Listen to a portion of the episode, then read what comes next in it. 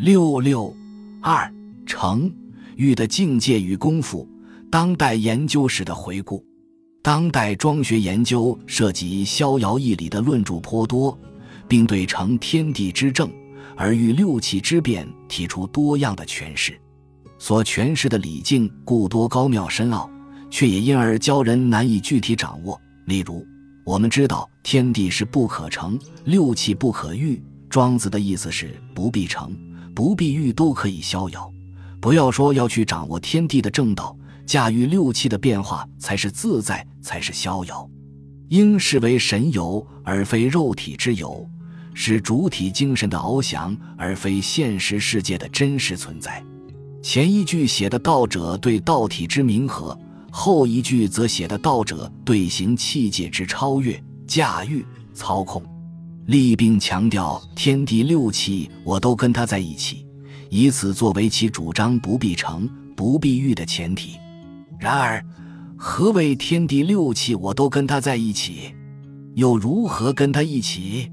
并且，假使不必成、不必欲都可以逍遥，则就字面观之，庄子名言：“若夫成天地之正，而与六气之变，以由无穷，恐失所指。”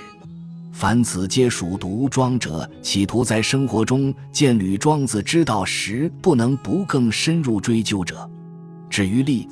倘为庄子之逍遥是主体精神的翱翔，而非现实世界的真实存在，那么成天地之正而遇六气之变，是否即意味着离尘绝俗？在力中，设若天地之正欲指道体，而六气之变欲指行气界，即意味着天地之正与六气之变之间存在相当于道气间的关联。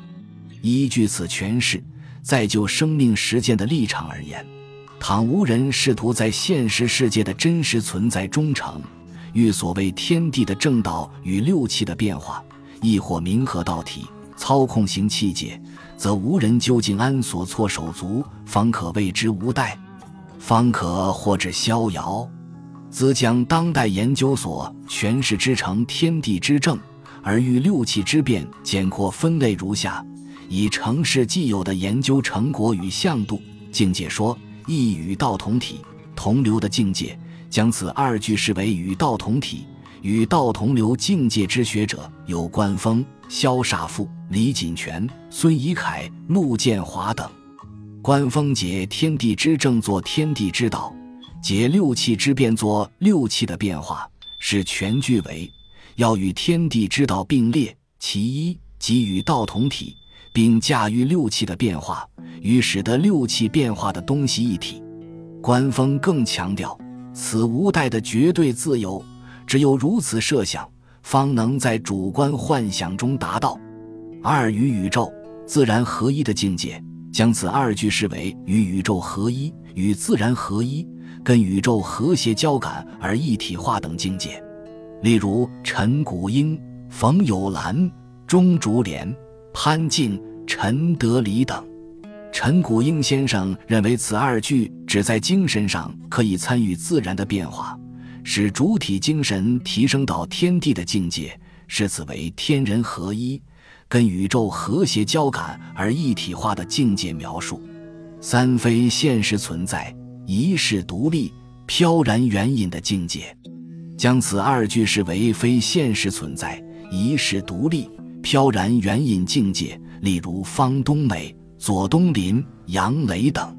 主此说的学者将成天地之正，而遇六气之变是同绝云气，复青天成云气，遇飞龙，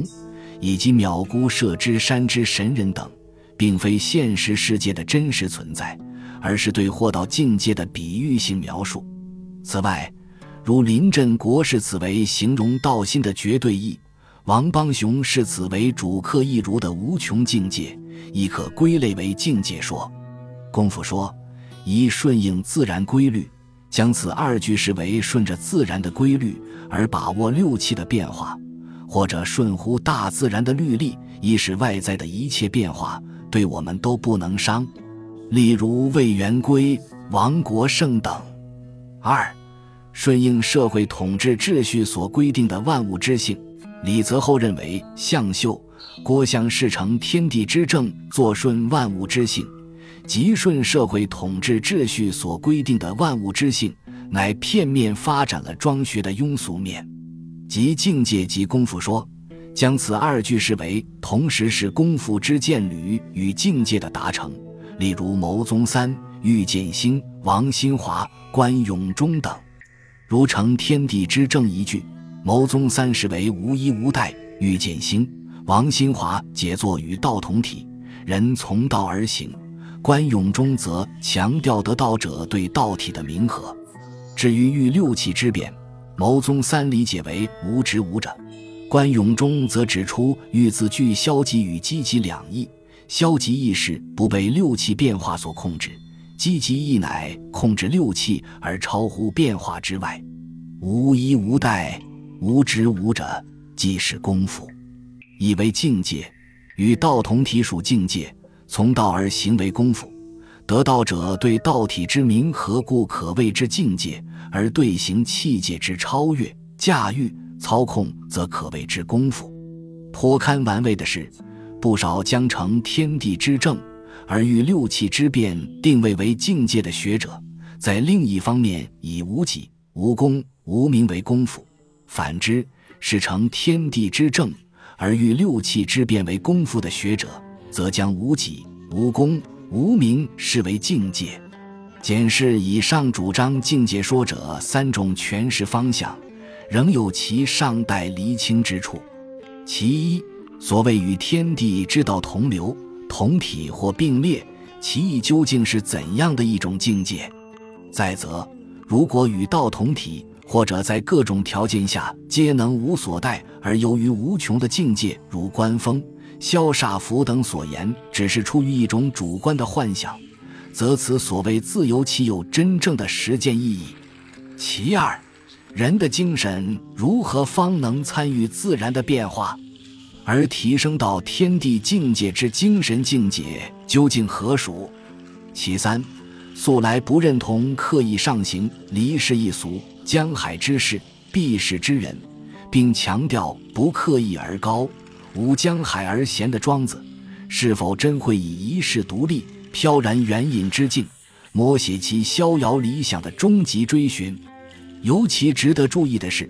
对成语二句主张境界说之诠释，在阐述其意之前，并未就成语“天地之正”与六气之变的字面意义稍作琢磨，也就是说。所得之意，并非直基于其言。至于主张功夫说者，则或未成，与二句同指顺乎大自然的律例；或以为成句只顺着自然的规律，欲句指把握六气的变化。然而说者始终未究明，在庄子的思想体系中，应如何举措行止，陶养心灵，方可谓之顺乎自然规律。而是否因顺了自然的规律，即能水到渠成做到所谓把握六气的变化，亦或遇六气之变与成天地之正，乃是功夫途径的双轨？此外，主及境界及功夫的相关研究，无论解此为无依无代、无执无者，亦或是从道而行、与道同体。似乎均将成语二句间可能存在的对等重要性与相异之意涵等闲视之。至于明和道体控制六气的诠释，虽将成语二句的韵意做了道与气的区隔，但天地之正何以属道？而六气之变又如何自所谓消极意的不被控制，晋升至积极意的控制六气？似乎叫人难以体会。已无从履及。尤其值得注意的是，归类为极境界及功夫说的研究，在深论其意之先，亦略而不训古其言。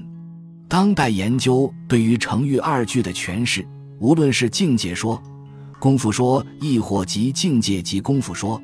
之所以各自所领略庄子之意不同，率由对其言之理解殊异所致。如采用解天地之正为天地之道的著书，则可能产生与道同体的境界说，或者即境界及功夫说中所谓得道者对道体之明和的诠释。如采取成云气玉飞龙的注解，则可能推演出境界说中所谓一世独立、非现实世界的真实存在，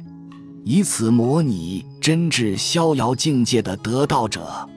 面对纷纭众说，若要确切掌握庄子逍遥无待的真意，并甄别诸家诠释，显然无人必须根本澄清庄子所寓意之言。